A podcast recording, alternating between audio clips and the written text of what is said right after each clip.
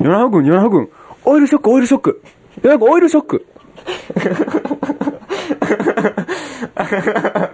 い やいやいやいやいや、リサイクル言ってるやつよ、これ。あ、ほんまや、安心した。牛乳パック配合言ってるよ。うん。なこれリサイクル言うたらさ、さ、うんうん、びっくりした、びっくりした。紙のリサイクルって、うんあれ別にな、音声メディアを無視したこれ番組になってるね。今のトイレットペーパー指さしてたんですけどね、僕ら二人。あのね、リサイクルって言うとね、うんあのー、紙のリサイクルってあれらしいね。うん。あの、あんまり別に役立ってないらしい、ね。あ、そうやねん、これがね。なんか、らしいね。知ってる、うん。ほんまに知ってる？うん、その話は聞いたことある。ほんまかいなうんとあるエコ団体から。あ、そう。うん。あのー、なんか、な僕らもうちっちゃい小小学生ぐらいの時からなんか、このノートはリサイクルしてますとかさ、うん、うん、再生紙でできてます。そう書いてたやん。もうそれ、あいいもんなんやと思ってた、うん全部ジャポニカの村長が作ってます、みたいな。う んいいもんなんやと思ってたやんか。うんパンダが作ってると思ってたやうんん、か。そう思ってた思ってた。パンダの肉で作ってると思ってた。あのーだけど、うんあれらしいね、うん。なんかあのーリサイクルするのに、うん。木から、パルプから作るよりもよりコストがかかるっていう話はまあ前から聞いてたけどさ、うんうん。高いっていう話は、うんうん。でもちょっと高くてもかお金出して買や買ったらリサイクルされてエコなんだと思ってたら、うんうん。そうじゃなくて、うん。コストがかかるっていうことは、その分石油とかを使ってるからうん、大変、その分環境に悪いんだっていうことも今までも聞いてたんやけど、うん。うん。そんなんじゃなくて、そもそもパルプに使う木っていうのは、うん割と北の方で作ってて、うんそっちの方の木は、森林は増えてるらしいで。ほー。むしろ心配されてる熱帯雨林とかは別に木木神になる木を作ってないらしいで。なるほど、なるほど。そもそも。うん。だから、紙を使わなくても別に熱帯雨林関係ないわ、みたいな話らしくて。騙されてたやん、そんなんと思ってう。まいな。まあ、僕らは熱帯雨林がな、なくなるっていうので神っていうのになってなんましたけど。でそんな騙されてんの？北からやったんかいと。そうそう。んだから、きっと北米とかカナダとかできっうんうんうんと、ある木がうんパルプになってて、うん。別にそれは3%増えてるとからしいよ。うん、うん。まあ、まあ、どうまとめんねん、これ。隙間芸術第10回目の声ちっちゃい。放送です。米子たしです。こんにちは。浅田渡です。えー、大和川レコードっていう名前で、音楽やったり映像やったり、面白いこといっぱいやってます。どうぞよろしくお願いします。環境団体所属。隙間芸術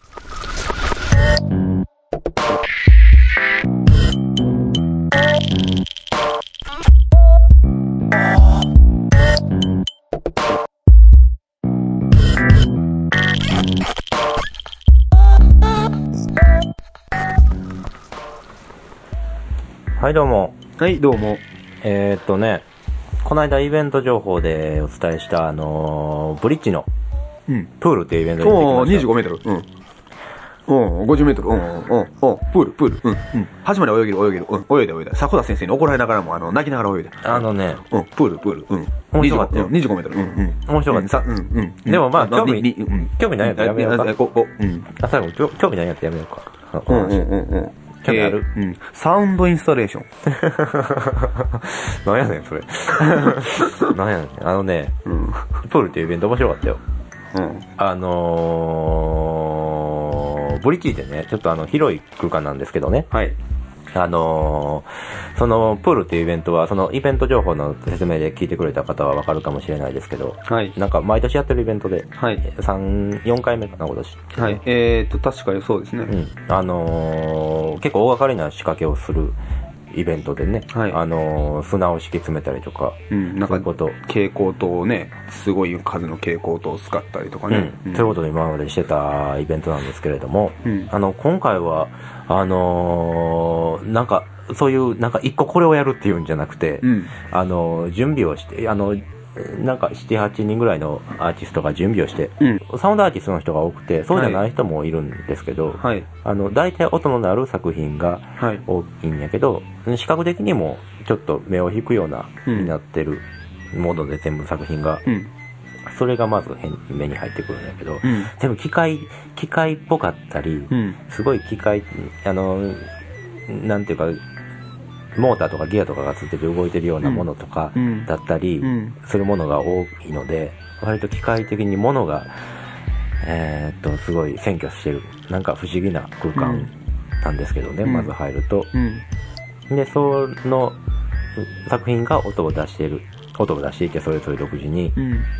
その音と、うんその音が耳に入ってくるのと、あと、これ、あのー他にその作品以外に、その、実際その見に行った、見に行って聞いてる分にはあんまりその、どこから、どこからどこがその今から説明しようとしてるところの書き入れなんかわからへんと思うんやけど、うん。まず作品がいっぱいその地面に設置してあるのと、別に天井からスピーカーが吊り下げられてあるんですよ。ほう。そのスピーカーが普通のスピーカーじゃなくて、うん。それ自体も、あのー作品的に、あのー例えば、スネアドラムにスピーカーユニットをつけたものとか、えー、なキャビネットに、すあの、スピーカーをつけたものとかうん、だったりするんですよ。普通、だからスピーカーって箱にスピーカーユニットがついてるもんやねんけど、うん。その箱がスネアドラムとかに変わってるとうん。思ってもらって、なるほどど。ういうことになるかっていうと、その、えっ、と、音が鳴った時に、うん。そのスネアドラムが、スネアドラムのやつやったらスネアドラムがな鳴るよね。うん。振動するから、ね。うん。特にその、ものにはその、それ自体が鳴る、きゅ鳴りやすい周波数とかうんいうのがあって、うんだからスネアドラムはスネアドラムの音で一番鳴りやすいのよ。それは、はいはいはいすごいあの、ループした話やねんけど、うん だから、その、ススピーカーで、うん。その CD なりで、うん。スネアドラムの音を鳴らすと、うん、そのスネアドラムがが自体が一番活かされるそう。周波数に設定してるってもう当然のことが起きてそう、るうスネアドラムも実際生でそこで叩いてるのと全く同じ音が鳴る。ー。実際にその、鳴ってるから、はいはいはいはい。みたいな、そういう面白い。面白いですねそのもので、話はだからそのスネアドラムやったら分かりやすいけどね、うん。そのスネアドラム以外のやつもその、えっ、と、棚みたいなものやったら、うん。棚を引きずってるよ時みたいな音がする。うん。その自体が振動する音がするし、うん。うん。それで音を鳴らすと、そういうスピーカーが天井から吊り下げてあるのと、あと壁にスピーカーが、あの、壁全体を共鳴させるようなスピーカーがついてて、うん。それが、あの、低音をうん。鳴らしていて、うん。大体その3種類の音がうん。混合してうん。聞こえてくるんですけど、なその、だから、作品、設置してある作品自体が鳴らす音と、あと、えっ、と、僕2回行ったんですけどね、はいい2回目に行った時は、ミュージシャンが入ってセッションをしてて、あの、その時はギターの音とかを、その天井や壁のスピーカーから鳴らしたりしてて、その音が全部混ざって、うんあの、聞こえてくる。あ、あ、あ、あ、あ、あ、あ、あ、あ、あ、あ、あ、あ、あ、あ、あ、あ、あ、浅田君。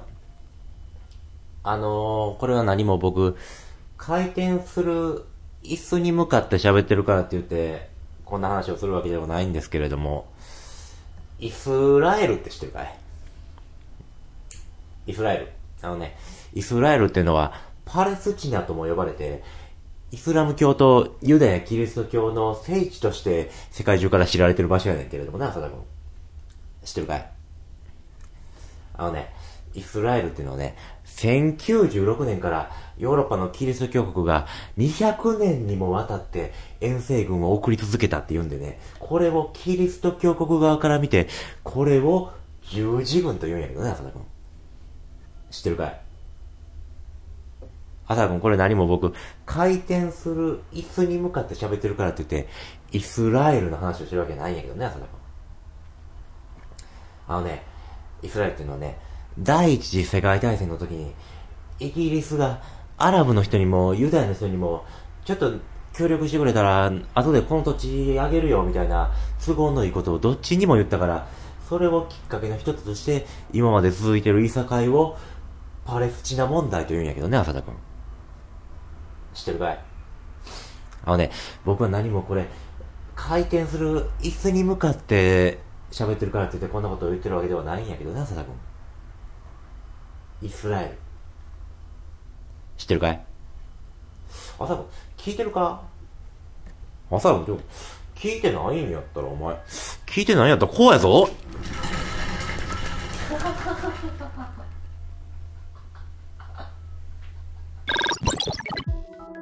なんかあの、はいはいえっと、東京で、うん。えー確かね、えっと、うん。2003年に、うん。えーちょっと古い情報なんですけども、うん。あのーレインフォレストっていうデビッド・チューダーの、デビッド・チューダーっていう、まあまあ、有名な、えーヨーロッパのえーヨーロッパやったっけな？アメリカやったっけな？ヨーロッパやったと思うんですけど。あええーアメリカやったっけな？デビッド・チューってアメリカでしたっけ？ごめんなさい。ね。刑事とか全部まとめてアメリカ。あー、うん、ジョン・ケージはアメリカですよね。で、かつ、あの、もともとはあれですけどね、あの、ヨーロッパの人なんですけども、ううん、アメリカ渡ってきたんだと思うんですけど、あー。まあ、その辺はちょっと、あのえーっと、ジョン・ケージっていう現代音楽家と一緒によく活動してた、そうですね。あのーまあ、その辺の出身地はちょっと割愛するとして、確かアメリカに最終的に活動の拠点を置いてたと思うんですけども、その方のレインフォレストっていう作品があって、で、その作品の再演をしてたんですよ。で、そのしてた、えーアーティストさんが、えーっと、ボアダムズなどでももちろんバンバンやってはったの、山田凱さん。はいはい。あと、えー現代音楽家の泉清さんと、あとね、えっ、と、杉山清隆メガドライブやったっけな。えー、あ、ちゃうちゃうちゃう、小杉武久。あ、間違えた、間違えた。うん、杉だけあと、そうそう。だから、あの、小杉武久さんと、えっ、と、山田海さんと泉修、あ、修じゃない、泉清さんね。泉清さんと、えっ、と、杉山、あ、ちゃうちゃう、えっ、と、えっ、と、小杉武久さんと、えっ、と、山田海さんの3人でやってたレインフォレストっていうやつが、あの、青山スパイラルライフっていうところでやってたんですけども、はいえっ、と、それは、えっ、と、会場、要はその演奏時間、今から演奏しますっていう感じではなくて、うん。あの、本当に、もう、えーお客さんが入ってきた瞬間から、あの、音声信号をずっと流しててですね、各3人のアーティストが、その流したものが、えー会場にいろんな、えっ、と、日常品がいっぱい置いてるんですよ。傘とか、なんか本棚とか、それこそ机とか、いろんなものが置いてて、一個一個でマイクがついてるんですね。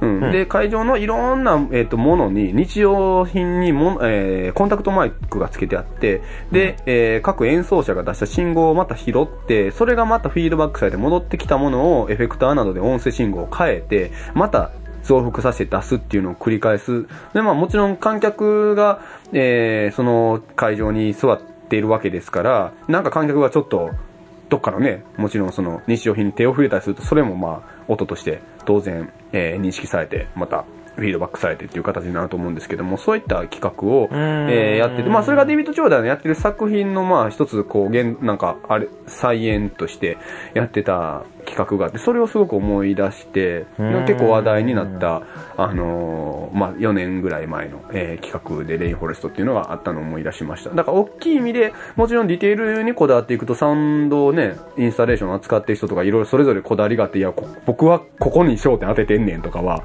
きっと言い分はあると思うんですけども、なんかあの共通点はあるなと思って今話を聞いてたので、うんちょっと紹介を。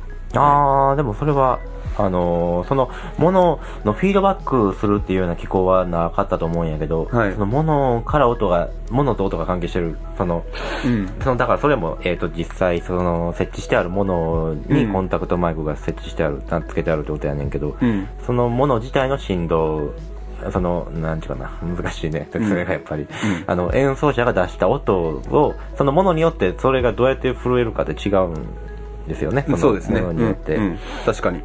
その、うんそれぞれで震えた音がまた、それぞれの震え方で震えた音がまた戻っていくっていうう。そそうそう。で、震えた音にフィルタリングがかかってるわけですからね。あえてそれをアナログでやってしまってるっていうことだと思うんですけど。例えば分かりやすいことで言うと、うん例えば金属的なものにうんコンタクトマイクつけてたら、うん金属的な音に、そうですね。うん同じ音源でも金属的な音になるし、うんっていうような音で全然違うもんやけど、うんのスピーカーの話も、オープンプールのスピーカーも割とそういう感じの話です。はい。あの、広い場所やったんで、あの、ブリッジっていうのは言った通うんり広い場所なんで、こっちから歩き回って、その、聞く音を選べたりというか、はい。あのーして、はい。えーそんなこともできて面白かったですよ。はい。はい、えー皆さんこんにちは。えー、ロストジェネレーション、僕らの名作バイブル、えー、第3回目です。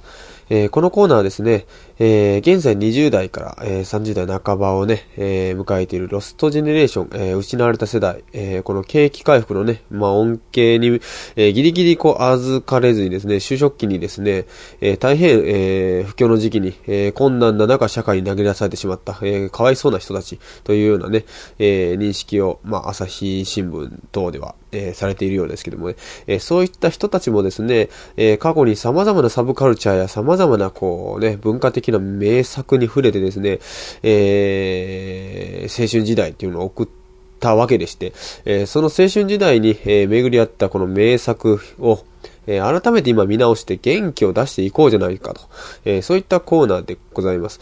えー今週の、えー僕らの名作ですが、えーお届けしますのは、カプコンの、えー今週ゲームでございます。ゲームです。前、ね、前回第1回目、第2回目は漫画だったんですけども、今回はゲームでいきます。えーカプコンがですね、えー出しておりました。これはすごいアクションゲームです。えーヒトラーの復活。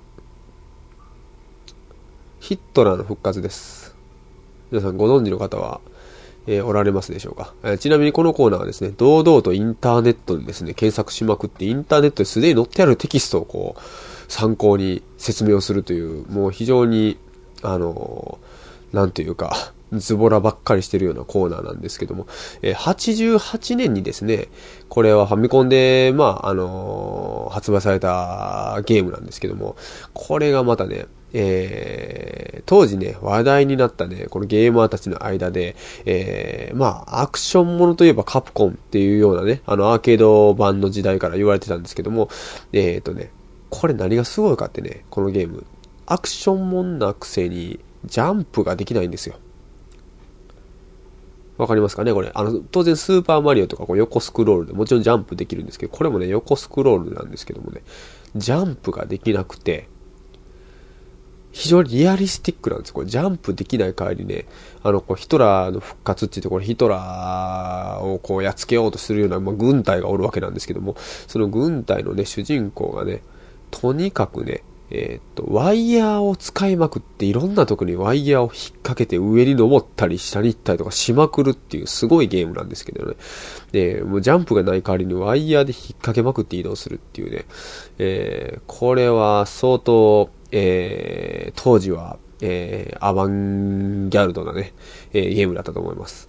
で、まあ、そのね、えーヒトラーのね、復活がね、これね、何が面白いかってね、なんか登場人物がね、あのーセリフをね、えー言い合うシーンがあってね、えーもちろんまあ文字が出てくるわけなんですけどね、ゲーム上では喋るわけではなくて、そのね、文字がね、構ね、なんちゅう会話しとんねんっていうのが結構多くてね、面白かったんです。でね、ヒットラーの復活のね、えーを検索してたらね、ヒットラーの復活の攻略っていうね、サイトがね、えー引っかかったんでね、えーここになんとね、全セリフ集が載ってるんですよ。えーその中からね、いくつかね、ピックアップして、えー喋ってみたいと思います。これね、とにかくすごいんですね。最初はね、あの、オープニング、私がまだ若かった頃に出会った一人の男について語ろう。1980X 年、ナチスの極秘文書が、えー極秘文書が発見され、実現されなかったアルバトロス計画の存在を私たちは知った。これに目をつけた帝国軍総、えー総統ワイズマンは文書を奪い計画を実現しようとする。えー連邦軍が計画を阻止するため英雄スーパージョーを送るが消息を絶ってしまうと。女王を救出せよとの命を、えー命令ですね。これ命令を受け、えー一人の男が帝国へと飛ぶ。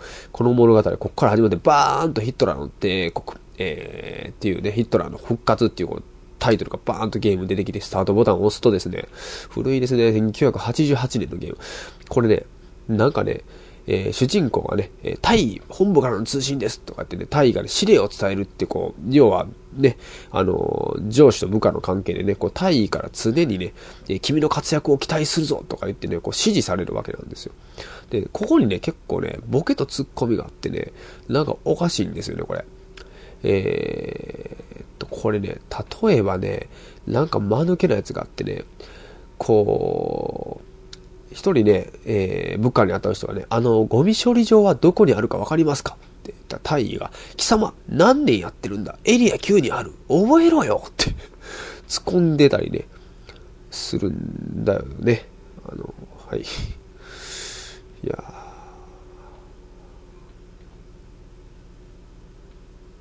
ー。奴は強い。強すぎるよ！ってこう部下がね、愚痴ると、後ろへ回り込むんだよ、なんか言ったりね。いや、面白くないかな、これ。これ、面白いんやけどね。なかなかこう、ラジオでは伝えにくいですね。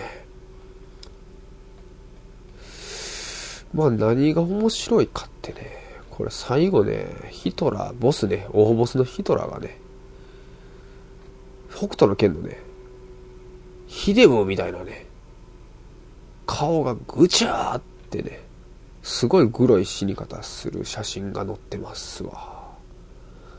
なほなっていうぐらいの死に方するんですけどね。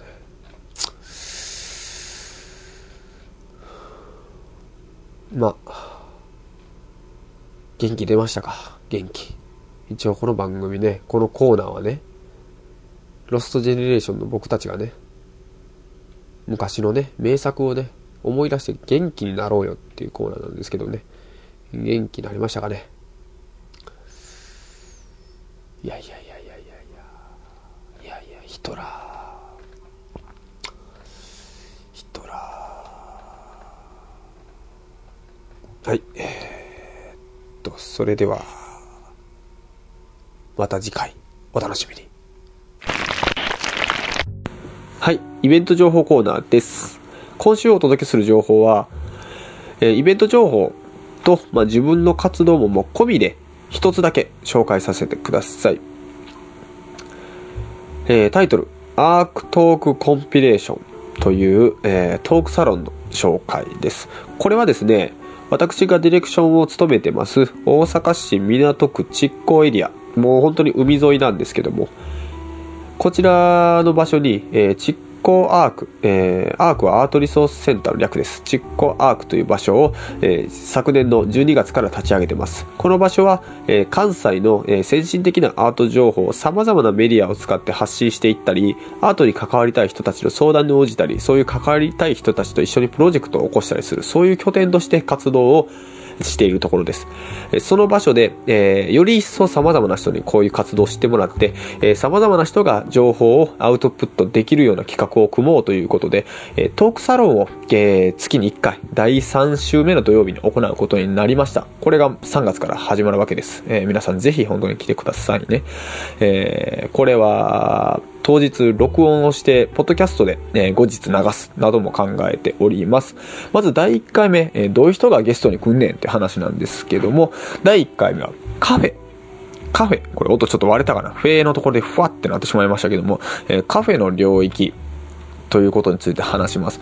まあ一言でカフェといっても、えー本当にね、いろんなおしゃれな街にあるおしゃれカフェからですね、えー昔ながらのこうカレーとかが、えー福神漬けついて出てきそうなカフェからですね、えーいろいろあると思うんですけども、えーここのカフェというのは、いわゆる普通のカフェではなくて、えーカフェ以外の領域で本職を持っている人が、なぜかカフェという共通のアウトプットを持っている人を、おえ2組お呼びして話していただこうという企画なんですね。えー一組は前回も、お伝えした、日本スローワーク協会という様々な働き方について、の社会活動を行っている NPO が主体となって、作ったカフェ、カフェコモンズの、福井哲也さんをお呼びしております。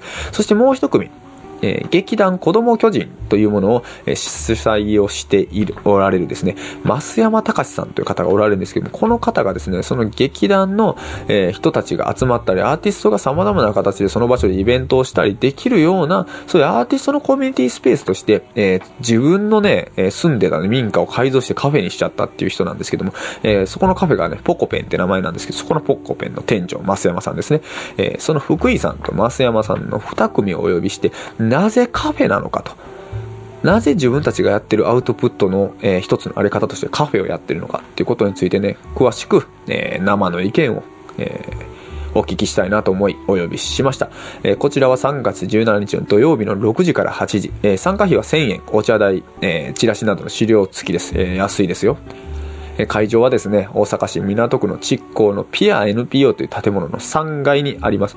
この辺りはですね、サイト URL や、アクセスの表記などを、隙間芸術のサイトにもつけておきますので、ぜひお越しください。アークトークコンピレーションボリューム1です。はい、私からは以上です。それでは、米子くんどうぞ。えー今日僕の方から紹介したいのはですね、イベント情報ではなくて、ウェブサイトなんですけれども、えー JST、バーチャル科学館っていうサイトがありましてですね、その中に惑星の旅っていうコンテンツがあるんですね。この惑星の旅っていうのが、えーっとですね、どういうものかと言いますと、太陽系の惑星を全部どれでも一つ自分の好きなのを選んで選ぶとその惑星が何でできてるとか衛星が何個あるとかこの惑星にはこんな謎がまだ隠されているとかそういったことがあのいちいち紹介してもらってわかるっていう、これは素晴らしいサイトなんですけれども、あのーそれが、なんちゅったらええんかな、あの、文字で出てきて読む情報ももちろんあることはあるんですけれども、あの、大体 NHK スペシャルみたいなこう映像とナレーションでこう紹介してくれるので、割とテレビを見るような感覚でこう眺めていられるっていう、そんな感覚で宇宙への造形が深まるっていうこう素晴らしいサイトなんで、これはぜひ一回見てもらったらいいんじゃないかなと思って今日紹介してるんですけれども、えー、ただ、なんちゅうか、その、日進月歩の分野ですんで、えー、例えば今日もあの、ちょうど、土星の衛星エンケラドゥスに海の中に熱源があって、これはもしかしたら生命が存在し得るんじゃないかみたいなニュースがあったりしたんですけれども、そんな最新情報はフォローできてないですけれども、あのー間違ったことは書いてないと思いますんで、えー、太陽系がどういうものか興味がある方はぜひ一回見てみてください。はい、えー、今週の楽曲紹介のコーナーです。今週紹介いたしますのは、弾き語り女性ソロアーティスト、赤松美咲の、えープロジェクト、赤間22です。えー、赤間22の綴りはですね、AKAMAR22、えーびっくりマーク。この22 22ですね。えーっと、この赤松美咲さんがですね、えー22歳なのかっていう疑惑はまあ、さておきですね。えーこの方は、えーインディアンノエコーサインバイノーという、えーバンドでドラムも叩かれてた方でして、えーその以前はですね、えー維新派という、えー劇団で、えー女優も、えされてたっていう非常に幅広い経歴をお持ちの、えー方です。えーこの方はですね、まあ、あの、インディアンノエコサインバイノー、これ発音難しいんですけどね、インディアンの、インディアンノエコなんかな？インディアンノエコサインバイノーという非常にかっこいいバンドを、えーやられてたんですけども、まあ、現在、あの、残念なことに無期限、まあ、活動停止ということで、えーこのバンドはドラムと、えーバイオリンとベースっていう変わった3人編成のバンドだったわけですけども、えーまあ、そのバンド停止後にですね、えープロフィールによりますと、思いつきでエレアコを購入、えー足踏みアタックと歌、そしてサンプラーで踏み込み、叩き込む一人バンドスタイルということで、えー活動を、えー続けてらっしゃいます。えー近々ではね、4月の19日の木曜日に7時半からですね、えー中崎町のコモンカフェというところでもライブをする予定があるそうです。えーそれでは、えー今回はこの赤松美咲さんのプロジェクト赤間22の、えー楽曲を2曲紹介します。えー聴いてください。えー赤間22で、え1曲目、えーインスピレーション from the past。2曲目、エディ、魚、老人、僕。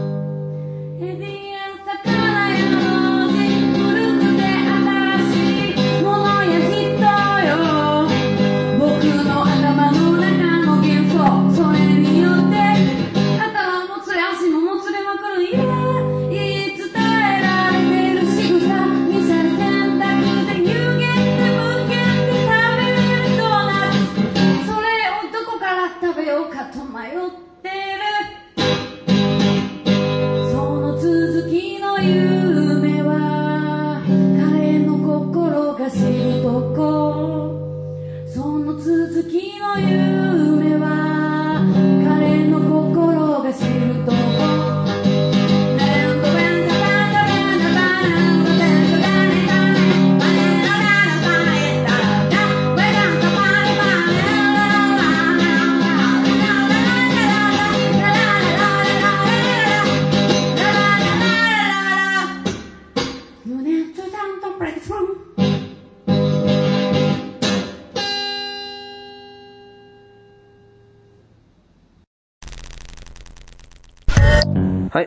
隙間芸術第17回目の放送をお届けしてまいりました。はいはい、えー、とですね、えー今週はですね、えーと、お便りいついただいてます。ああ、そうですか。はい、えーっと、ありがとうございます。ちょっとね、お便りの方もねえー、ぼちぼち、えー、放送後に、あの、お便り送ってくださいというメールを送ってから、えー来るようになりました。えーと、ラジオネーム24さん、えー、これちょっとね、びっくりなんですけど、うんこれ嘘じゃないですからね、聞いてる皆さん。あの、15歳の女子中学生って書いてああ、ね。びっくりですね。それはこっちゃねうん。えーいつも楽しく聞かせていただいています。えーたまに入ってくる米子さんの音声、かっこはてなが好きです。面白くて。うん。告白やね。うん、これからも頑張ってください。ではまたって、米子ファン会って話やな。うまいな。うん。えーっと、ニーヨンさんには、えー、米子正さんのね、えー、特別、えーミニアルバム CDR 作品なんですけども、えー、だから私は汚れているっていう作品があるんですけど、えーそちらの方をね、あのー漏れなくお渡ししますので、ね。何のパロディーかもちょっとわからへんけど。それはちょっとごめん。嘘です。嘘です。ごめんなさい。えっ、と、嘘です。あの、本当ありがとうございます。いつも聞いてくださってて、あの、これからもぜひ応援してください。えっ、と、また、あのー番組これからの、も応援してくださいって流れるように言ったな。いやいや、応援してほしいがな。ラジオ DJ みたいやな。すごいな。うん。ああ、いやでもすごい嬉しい。あえ ?15 歳うん。いや、嬉しいですよね。あのね、どういった方が聞いてくださってるかっていうのは、さすがに僕らもね、えーこういった、なんていう、ダイレクトな反応がないとわからないので、あの隙間技術の、えー番組のサイトの方でもメールフォームありますんで、えーぜひラジオネームと、まあ、どこ出身かとかね、年齢などね、えー添えてねあのね、送っていただけたらね、あの、先ほどのね、米子くんの CDR をね、えーそれはまあないか。あーだから私は、てんてんてんってやつはまあ送れないんですけども、なんかこうね、今後プレゼントなど考えていけたらいいと思っております。びっくりした。はい15歳ね、やっぱり最近の若い子は全然コンピューターとか使ってるんやね。そらもう時代僕らとちゃいますもん。だいたいさ、米子くんはね、あの、えらい長いことコンピューター使ってる世代ですけど、僕とかもう、あれですからね、Windows 98移行世代ですからね。ああ、そうやろううな。ん。そっかもう多分に15歳の子とかって、Windows 95とか知らんのんじゃう？窓ガラス何枚ぐらい割ったよね、24は。多分、そう、えっと、あ、24さん？24はね。呼び捨てすんな、お前。24はなって2 243はな。うん。何枚ぐらい割ったのか何枚ぐらい割ったんやろね。でも僕も窓ガラス結構な枚数割ってきましたけど、あくまであれですよ、脳内割りですよ。な。脳内割りってなんなん？その、専門用語みたいな言い方すんねそんなやめてや。脳内割りやで。ああの、現実にはやってないよ。現実にはガリガリ勉強してたもん、僕中3の時とか。うん、そう。うん、脳内割り、脳内割り。そううん、YMO を聞きながら脳内割り。ガリガリ勉強してたんやったらなんでそんな、そんなストレス溜まってたんや。うん、たまるたまる。もう勉強ってストレスたまるよ。ああ、そう。そんなに割ってたんや。うん、脳内、だいぶ割ってた、脳内割り。割る以上に良くないな、な なんか。まあ、基本的にむっつりですから、私は。うん。ああ、そう。はい。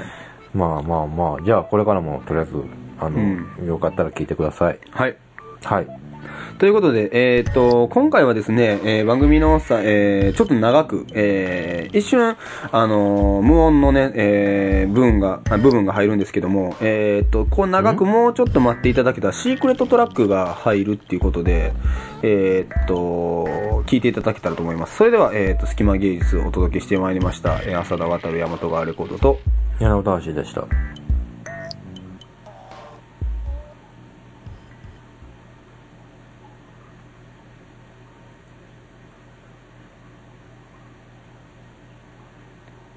TOKIO。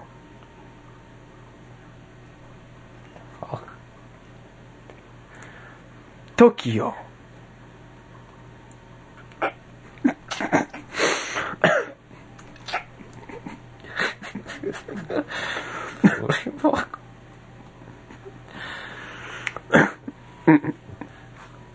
たーたーたーたーたーたたーたたーたたータタタタンタンタンタタンタンタタタタンタン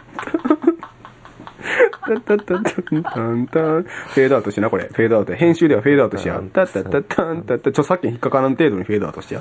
タタタタンタ、t, e, c, h, n, o, p, o, n, i, s, トキオ。t, e, c, o, 隙間芸術では皆さんからの番組に対するメッセージを受け付けております。メールアドレスはすきまアットマークちょうちょぴん .net すきまの綴りは SUKIMA ちょうちょぴんの綴りは CHOCHOPIN です。また、スキマ芸術ホームページのメールフォームからも、ね、メッセージを受け付けております。えーサイト URL は http:// コロンスラッシュスラッシュスキマ .chochopin.net です。お待ちしております。